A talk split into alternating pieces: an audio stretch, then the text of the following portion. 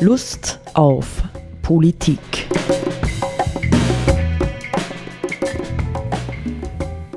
Liebe Hörerinnen und Hörer des Freien Radios Freistadt, Josef Kiesenhofer und Roland Steidl, ähm, begrüßen Sie wieder zu einer Sendung Lust auf Politik. Wir haben gerade schon heftig diskutiert, Sepp, über die verschiedensten Dinge, über die wir keine Sendung machen wollen weil wir zu wenig davon verstehen oder weil noch viel zu wenig Klarheit über vorhandene Fakten äh, besteht. Wir nehmen heute auf am 21. Oktober 2020 und wir befinden uns äh, wieder im Aufschwung der zweiten Corona-Welle. Ich glaube, das kann man schon sagen, nicht? Bei Aufschwung klingt ja in unseren Ohren wirtschaftlich ja positiv, was in dem Zusammenhang mit Corona nicht ist, muss man sagen. Ne? Bist du da so sicher? Ja, wer weiß, für wen alles dieser Aufschwung positiv ist und wer davon profitiert, nicht? Wir haben gerade über die Internetkonzerne gesprochen, die ganz sicher nicht? Die Pharmaindustrie wahrscheinlich auch, ja, die Plexiglashersteller ziemlich sicher, die äh, Möbel- und Gartenmärkte haben es auch ordentlich gehabt. Desinfektionsmittel. Desinfektionsmittel. Also es ist halt einfach eine Verlagerung derer, die von dem Ganzen profitieren, nicht? Ja, die Autoindustrie wird auch bald wieder boomen oder so. Bin gespannt. Aber das ist nicht unser Thema, denn das Thema, äh, dem wir uns ja in den letzten ähm, Monaten, vielleicht auch verstärkt durch die Corona-Krise zugewandt haben, ist ja das Thema, ähm, nehmen wir den Begriff ruhig, der großen Transformation. Also inwiefern ist, gut, ich bin davon überzeugt, tatsächlich auch Corona ein maßgeblicher Baustein in einer Dynamik, äh, die uns zwingen wird, äh, unser Gesellschafts- und Wirtschaftssystem letztlich zu verändern. Nicht? Und die Frage ist halt, hm, wird es auf bewusstem, bewusst gestaltetem Wege gehen oder werden wir halt äh, in einer zu erwartenden Desorientierung vielleicht äh, die Schienen, die Weichen falsch stellen und irgendwo hin zurück wollen, was im Grunde genommen nur mehr destruktiv wäre. Nicht? Und insofern ähm, habe ich gedacht, wir beschäftigen uns heute tatsächlich mit diesem Thema Transformation. Ich hab, bin angeregt worden ähm, zu einem bestimmten Thema durch einen Artikel in meiner sehr geschätzten Zeitschrift OJA. OYA schreibt die sich, kann jeder googeln wahrscheinlich. Und so, ähm, die aber wahrscheinlich in Österreich ziemlich unbekannt ist. Äh, dieses ist eigentlich ein Interview, äh, heißt Aus der Tiefe der Zeit den Wandel gebären. Äh, und Gesiko von Lübcke, eigentlich so in der alternativen Szene durchaus ein bekannter Mann, hat ein Gespräch mit der Tiefenökologin und Systemforscherin Joanna Macy geführt über gesellschaftliche Krisen und tiefgreifenden Wandel. Also Joanna Macy ist seit Jahrzehnten bekannt äh, innerhalb einer ja, ökologisch denkenden Szene als, sie nennt sich selbst Tiefenökologin. Sie ist heute 91 Jahre alt. Und ich habe aber dann zunächst einmal äh, diesem Artikel, wir werden dann vielleicht äh, in dieser, sonst in der nächsten Sendung darauf zu sprechen kommen, eine Buchempfehlung entnommen. Ja, und diese Buchempfehlung äh, heißt Joanna Macy, Geliebte Erde, gereiftes Selbst, ist 2009 erschienen und hat den Untertitel Mut zu Wandel und Erneuerung. Originaltitel war World as Lover, World as Self. Ja, also da geht es tatsächlich um die Liebe zur Erde, das kann man schon so weit vorausahnen. Und sie hat in der Einführung ja zu diesem Buch hat sie eine ganz, ganz, ganz spannende Frage gestellt, Sepp, und die wollte ich uns auch stellen. Oder die ist vielleicht für viele Leute interessant und sie klingt auf den ersten Blick vielleicht ein bisschen äh, ungewöhnlich, aber dabei bin ich der Auffassung, sie könnte und müsste uns alle beschäftigen. Ja? Ähm, die Joanna Macy schreibt hier, Carl Gustav Jung hat einmal gesagt, dass jede Lebensreise im Kern um eine bestimmte Frage kreist, dass es von Geburt an unsere Aufgabe ist, dieser Frage nachzugehen. Ich habe festgestellt, also Joanna Macy, dass sich durch mein Leben hier auf dieser wunderbaren Erde eine Frage wie ein roter Faden hindurchzieht. Wie kann ich voll und ganz gegenwärtig sein für diese Welt, mich an ihr erfreuen und für sie nützlich sein, während gleichzeitig wir als Menschheit sie immer mehr zerstören. Ich wiederhole die Frage noch einmal, nicht damit ähm, vielleicht sie uns besser eingeht. Wie kann ich voll und ganz gegenwärtig sein für diese Welt, mich an ihr erfreuen und für sie nützlich sein, während gleichzeitig wir als Menschheit sie immer mehr zerstören? Ja, wir haben ja schon gesagt, was sind unsere Fragen, nicht? Was ist unser roter Faden, der sich durchs Leben zieht? Ähm, ist das eine Frage? Ja, grundsätzlich glaube ich auch, dass das natürlich diese, diese Fragestellung, die sie da aufmacht, ja eigentlich das, das Drama der, unserer westlichen Zivilisation im Grunde ist, nicht? Weil wir ja inzwischen wissen, dass ähm, die Art und Weise, wie halt diese unsere Gesellschaften sozusagen aufgebaut sind und wie wir leben, dass das eine Art und Weise ist, die nicht zukunftsfähig ist.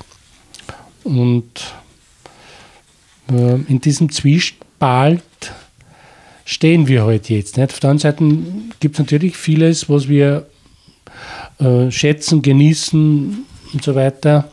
Auf der anderen Seite wissen wir aber, dass, dass da grundsätzlich was geändert werden muss in unserer Gesellschaft, in unserer Wirtschaftsstrukturen, den politischen hm, Strukturen und so weiter, wenn wir als Menschheit eine Überlebenschance haben wollen. Und wir wissen auch oder wir erspüren vielleicht, dass diese Veränderungen, die notwendig sind, nicht unbedingt lustig für uns sein werden. Nicht? Erstens das und das andere ist ja der Weg dorthin. Ähm, sozusagen ja, tatsächlich die Frage ist, ist es möglich, dass die Menschheit da einen, sage jetzt einmal, geordneten, unter Anführungszeichen, Weg findet, wie man ähm, also tiefgreifende Änderungen herbeiführt oder ob äh, die Dinge sich so entwickeln, dass letztendlich ähm, chaotische Zustände ausbrechen, mehr oder weniger, die für, für viele Menschen dann noch mehr Leid als eh jetzt schon passiert bedeuten. Ja. Ja, ich finde die Frage, die sie stellt, nicht, ähm, ich finde die schon wichtig. Also wenn wir jetzt anziehen würden, ähm, also es wird Veränderungen geben müssen, ja, diese Veränderungen können sehr ähm, heftig werden, auch kritisch, auch konfrontativ, auch in Kämpfe vielleicht zwischen Ideologien, zwischen Einstellungen, zwischen Lebensentwürfen entarten, ja, oder dorthin führen. Nicht, dann ist doch die Frage, die sie stellt, ähm, ganz wichtig zu sagen, wenn ich diesen Horizont vor mir sehe, ja, muss ich dann, muss ich dann flüchten? Innerlich, ja, kann ich mich dem stellen? Ich lese gleich noch eine Passage dazu von ihr, nicht? Oder wie geht das zu, dass ich in dieser ähm, Phase, ja, weltgeschichtlichen Phase des Wandelns, Wandels, das Leben tatsächlich bejahen kann, ja, und kann sagen, ich kann mich, obwohl ich das alles weiß und es nicht verdrängen muss, ich kann mich trotz allem an dieser Erde und ihren Schätzen und an meinem Leben und das, was es für mich bereithält, weiter erfreuen. Ja, und ähm, das ist das eine. Und auf der anderen Seite bereit sein, äh, von meiner Seite her das Nötige zu tun, um diesem Wandel dienlich zu sein. Mhm. Ich glaube, dass das eben eine Grundstruktur unseres Daseins sozusagen berührt und das ist die Widersprüchlichkeit.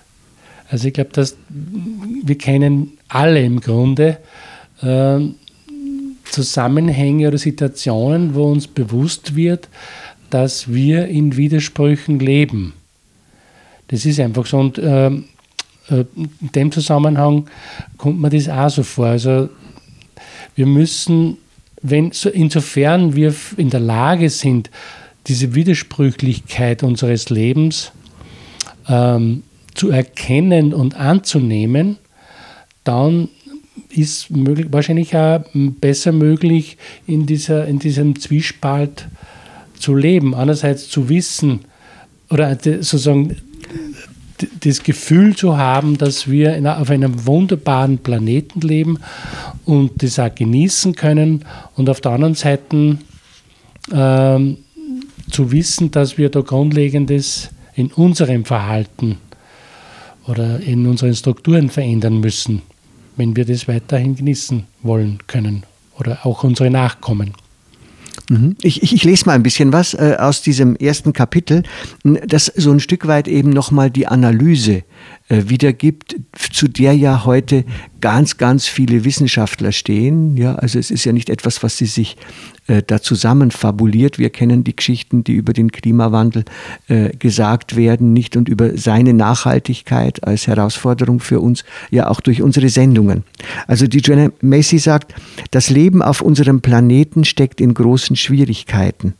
Wohin wir auch schauen, die Verletzungen unserer Welt sind nicht zu übersehen. Das Geflecht des Lebens ist zum Zerreißen belastet.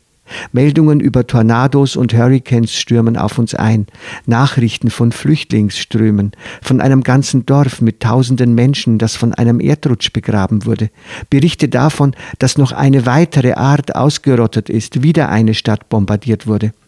Unser Planet schickt uns seine Stresssignale mittlerweile mit solcher Regelmäßigkeit, dass sie uns schon fast als normal erscheinen. Immer häufiger erreichen uns Nachrichten über den Verlust fruchtbaren Ackerlands, die Zunahme von Hungersnöten, die Anreicherung von Giften in unserer Atemluft oder unserem Trinkwasser, das Aussterben von Pflanzen und Tierarten. Das sind Warnsignale. Sie zeigen uns, dass unsere Welt enden kann, zumindest als Heimat für bewusstes Leben. Das soll nicht heißen, dass sie enden wird, aber dass es sein kann, dass sie endet und allein diese Möglichkeit verändert alles.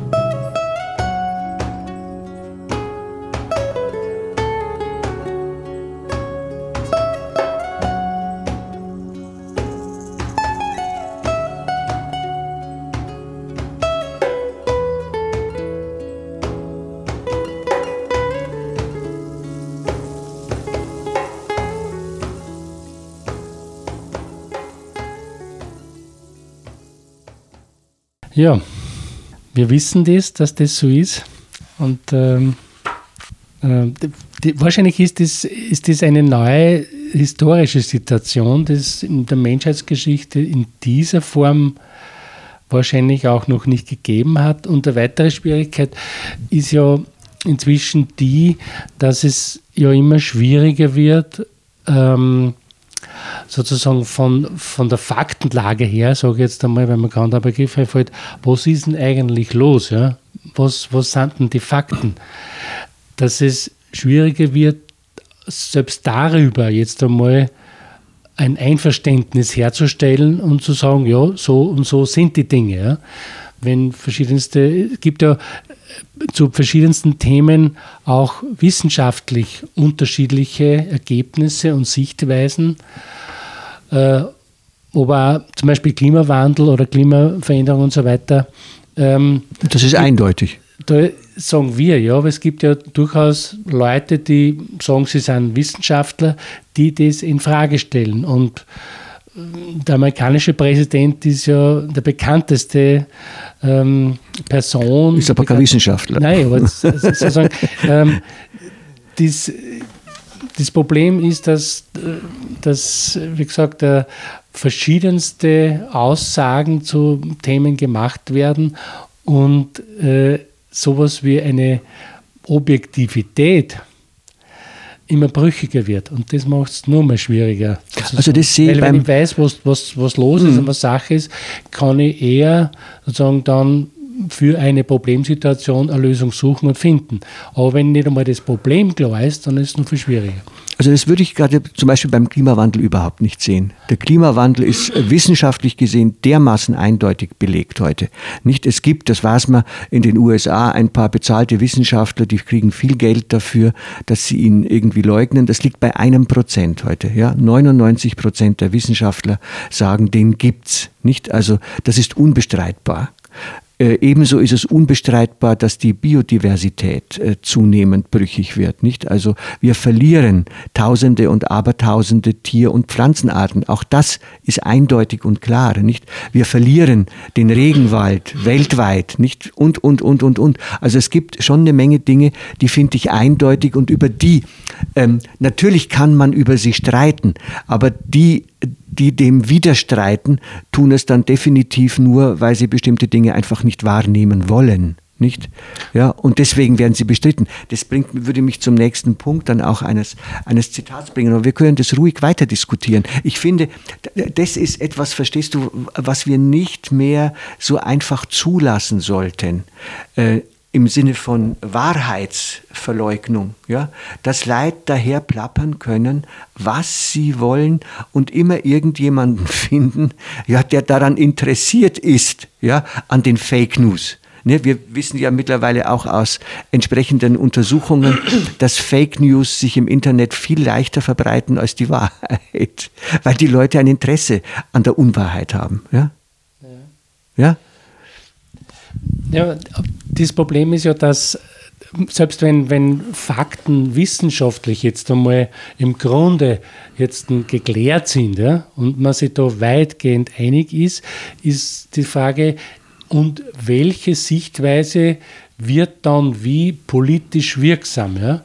Und wir sehen ja zum Beispiel in Amerika, dass äh, äh, halt die, die Äußerungen von, des Präsidenten, die wissenschaftlich völlig äh, daneben sind, in einer gewissen Weise politisch wirksam werden. Also Trump hat ja, wie wir wissen, ganz viel äh, äh, Einschränkungen der, der Öl- und Kohleindustrie, die bei, unter Obama gemacht wurden, wieder beseitigt. Und äh, so wird sozusagen eine Sichtweise, es gibt keinen Klimawandel, politisch wirksam, weil eben es Trump gelingt, viele Leute oder genügend Leute, Wähler zu überzeugen, dass seine Sichtweise die richtige ist. Das ist das Problem. Und, und da können 99 hm. Prozent der Wissenschaftler sagen, dass das Schwachsinn ist, was ja ist, aber politisch wirksam wird leider etwas anderes. Ja, ich komme nochmal auf die Joanna Macy zurück, nicht? Und zwar doppelt. Sie beschreibt und äh, diskutiert das ja auch, nicht? Sie sagt, es ist keineswegs ja zum ersten Mal in der Geschichte der Menschheit so, dass man das Gefühl hat, es könnte auch irgendwie alles eingehen, nicht? Also die Apokalypse äh, Vorstellungen ja, oder Wahrscheinlichkeiten hat es quer durch die Geschichte, gerade im christlichen Bereich gegeben. Als die Pest Europa verwütet, äh, verwüstet hat, hat man auch das Gefühl gehabt, das ist jetzt die Strafe Gottes ja, für das, was wir angerichtet haben. Und man hat die Apokalypse vorausgesehen. Nicht? Rings um das Jahr 1000 etwa noch vor äh, den Pestzeiten war es identisch. Nicht? Also das heißt, ähm, die Angst ja, vor diesem äh, vor dem Untergang dieser sehr, sehr ähm, wie soll man sagen, komplexen Spezies Mensch, die hat es wohl immer schon gegeben, nicht? Äh, aber die heute, und sie sagt, der Unterschied zu dem, äh, was wir kennen aus der Geschichte, ist der, dass es heute nicht ähm, äh, die Meinung von äh, religiösen Denkern oder Inspirierten oder sowas ist, sondern dass es tatsächlich erhärtbare Fakten durch die Wissenschaft gibt, ja, dass es zu Ende sein könnte. Was sie jetzt schreibt, und das finde ich eben spannend, das gehört ganz, ganz stark zu ihrem Denken und auch in unsere Diskussion. Innere Mechanismen und äußere Einflüsse bewegen uns dazu, die Realität um uns herum nicht wirklich an uns heranzulassen. Fernsehen, iPods, Handys und all die neuesten elektronischen Spiele und Geräte überfluten uns mit Unterhaltung und Ablenkung, die unseren Geist taub werden lässt. Der Einsatz von Antidepressiva, der Drogenmissbrauch, die Selbstmordrate, besonders unter jungen Leuten, all das nimmt dramatisch zu. So stellt die Weltgesundheitsorganisation in ihrem letzten Bericht, also das war 2009, fest, dass die Krankheit Depressionen mittlerweile ein epidemisches Ausmaß erreicht hat und bis zum Jahr 2020, das wäre jetzt, die zweithäufigste Todesursache werden könnte. Beinahe vier Millionen Menschen auf der ganzen Erde haben sich bei Second Life eingeloggt und leben so in einer virtuellen Welt, in der sie Eigentum erwerben und mit der sie sich weit wegträumen von der globalen Krise unserer verletzten Erde. Es scheint, dass viele Menschen alles nur Erdenkliche tun, um sich gegenüber jeglicher Wahrnehmung der Not unserer realen Welt abzuschotten. Ja, wahrscheinlich, weil sozusagen das Ausmaß hat ja verschiedensten Nöte so groß ist. Und wenn man das alles an sich heranlässt, ist natürlich die Frage, wie kann man das psychisch verarbeiten und so. Ne? Naja, aber hier hast du natürlich die Lösung des Themas, das wir vorher hatten, nicht? Also äh, viele Leute machen das so, lassen es nicht heran und dann haben sie natürlich unter Umständen sogar ein Interesse an politischen Führern, die ihnen, die äh, sie unterstützen in ihrem Glauben, dass ihre irreale Welt realer ist als die reale. Ja, das ist ja das Grundprinzip des Populismus, nicht? Ja. Dass populistische Vertre Politiker oder Politikerinnen immer nur das sagen, was, wo sie überzeugt sind, dass die Mehrheit das auch hören will. Ob sie es dann, was Versprechen betrifft, umsetzen können, ist natürlich die andere Frage oder wollen. Ich meine, ähm, man müsste sich mal vorstellen, was würde passieren. Ich finde diese Vorstellung, ich finde die schon irgendwie spannend. Was würde passieren, wenn sozusagen tatsächlich das Internet kollabiert? Die Wahrscheinlichkeit ist ja nicht gering, dass es passiert. Ja? Was passiert dann? Nicht, wenn plötzlich all diese Ablenkungsmanöver nicht mehr funktionieren würden, nicht, wenn man nicht bei jeder Gelegenheit seinen Klick aufs Smartphone macht oder, oder, oder. Das, äh, ja, das müsste ja vielleicht, ich weiß nicht, wozu das führen würde, vielleicht zu einem ähm, radikalen Erwachen oder zu einer, zu einer Panik. Ja? Man weiß es ja nicht, wohin dann die Wege gehen würden. Also die Frage ist, ähm, unter welche Bedingungen brauchen wir in unserer Gesellschaft, damit Menschen motiviert werden und ähm, instand gesetzt werden, die Welt so wie sie ist wahrzunehmen ja? und dies tatsächlich auch an sich heranzulassen. Ne? Wenn man an indigene Völker denkt, die würden halt sagen, wenn ihr wüsstet, wie die Dinge stehen, dann würdet ihr nur mehr weinen. Ja? Also wir haben uns eh schon über die Jahrzehnte und Jahrhunderte dieser technisch-industriellen Entwicklung mit Leistungsstress und allem drum und dran super gut abgeschottet, sodass wir emotional gar nicht mehr berührbar sind.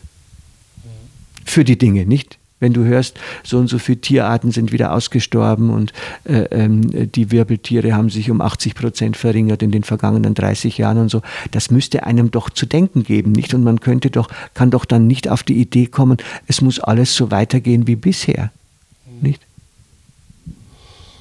Ja, auf der individuellen Ebene, dort, wo, wenn man als Person äh, bestimmte Dinge bewusst werden, dann kann man ja als Person soweit möglich in, in einer gewissen Weise reagieren, dass ich sage, ich kaufe bestimmte mm, Dinge nicht mehr oder so. Ja? Aber ist sozusagen auf der politischen Ebene wiederum äh, selbst wenn, wenn, haben glaube ich eh schon ab und zu dis diskutiert, auch wenn äh, sozusagen der Vorstandsvorsitzende oder die Vorstandsvorsitzende eines Konzerns überzeugt ist, ja, dass die Dinge, die dieser Konzern produziert, äh, schädlich sind, kann er nicht einfach sagen, äh, okay, machen wir jetzt ab, jetzt machen wir gleich was anderes, was nicht schädlich ist oder weniger schädlich ist und so. Das, Könnte er schon sagen, aber dann ist er erst einmal sein Job los. Genau, das, das ist also äh, politische oder strukturelle Prozesse haben eine andere Dynamik. Das ist natürlich viel, viel träger, würde ich jetzt einmal sagen. Das, das dauert einfach, bis jetzt zum Beispiel eine politische Entwicklung äh, passiert. Manchmal geht es auch dann schnell, nicht? Aber, aber meistens ist, sind das eher lang, äh, mittelfristige oder längerfristige Prozesse. Naja, äh, aber es, man kann auf die Art und Weise schon zurückkommen, jetzt wiederum auf das Thema von der Macy. Wenn man es hm, fokussiert formuliert, ja, dann würde das heißen, wir verdanken ähm, die, den Umstand, ja, dass unsere Welt so funktioniert, wie sie funktioniert, eigentlich, ich meine, es ist die menschliche Welt, ja, unser gesellschaftlich-wirtschaftliches System. Wir verdanken dies einem Höchstmaß an Verdrängung. Ja, und mit diesem Höchstmaß an Verdrängung äh, geht parallel ein sehr hohes Maß an Entfremdung einher. Ja? Also wenn, wenn wir eben die Verluste spüren würden, wenn sie uns zu Herzen gingen, ja, wenn wir, ja, wenn wir irgendwie eine emotionale Wahrnehmung für das hätten, ja, was zurzeit auf dieser Welt geschieht, dann könnten wir gar nicht so weitermachen. Mhm. Nicht? Ja. ja, das, das wäre nicht möglich, ja. ja. ja. ja. Also ähm, insofern, ja, wäre die Frage, mh, hm, das ist, vielleicht ist es eine Bildungsfrage eine neue Art von Bildung. Ähm, wie ermöglichen wir uns wahrzunehmen, was wir nicht wahrnehmen wollen, nicht? Aber das bedeutet wahrscheinlich, dass wir in irgendeiner Form mit Ängsten, mit Zukunftsängsten umgehen können müssten, nicht? Wenn wir das zulassen würden. Übrigens ein Thema nebstbei, wir können dann ja äh, in der nächsten Sendung darauf zurückkommen, äh, dass die Joanna Macy ähm, tatsächlich äh, vielfach beackert hat, nicht? Wenn sie Seminare hält, dann sagt sie, wenn ich mit Leuten an diesen Themen arbeite, dann ist die erste Schicht, die auftaucht, die Angst. Mhm. Ja? Ja? Du musst deine Ängste zulassen können, ja, deine Zukunftsängste, äh, damit du dich diesem Thema überhaupt stellen kannst. Mhm. Mhm. Ich glaube ja, ja. Das, das Problem ist. Ja. Nicht? Wir können das ja dann wirklich fortsetzen in der nächsten Sendung, weil es gibt dann eine nächste Ebene und eine weitere Ebene und auf die hin ja, ähm, führt sie in den Seminaren die Menschen, soweit das halt möglich ist und auf die Ebene müssten wir wahrscheinlich auch gesamtgesellschaftlich kommen, nicht? was gar nicht so einfach ist. Dass wir den Ängsten einmal sozusagen begegnen können ja. und, und, und dann weiterschauen, wie welche anderen Ebenen noch genau, betroffen sind. Genau. Und, und nicht, das wär, ich habe das ja vor Jahren, ich habe das mittlerweile wieder vergessen. Ich glaube, was wir wirklich brauchen, ja, was wir wirklich brauchen, ähm, ist eine gute Politik, klar. Aber wir brauchen sowas wie eine Kulturtherapie. genau. Auf Wiederhören.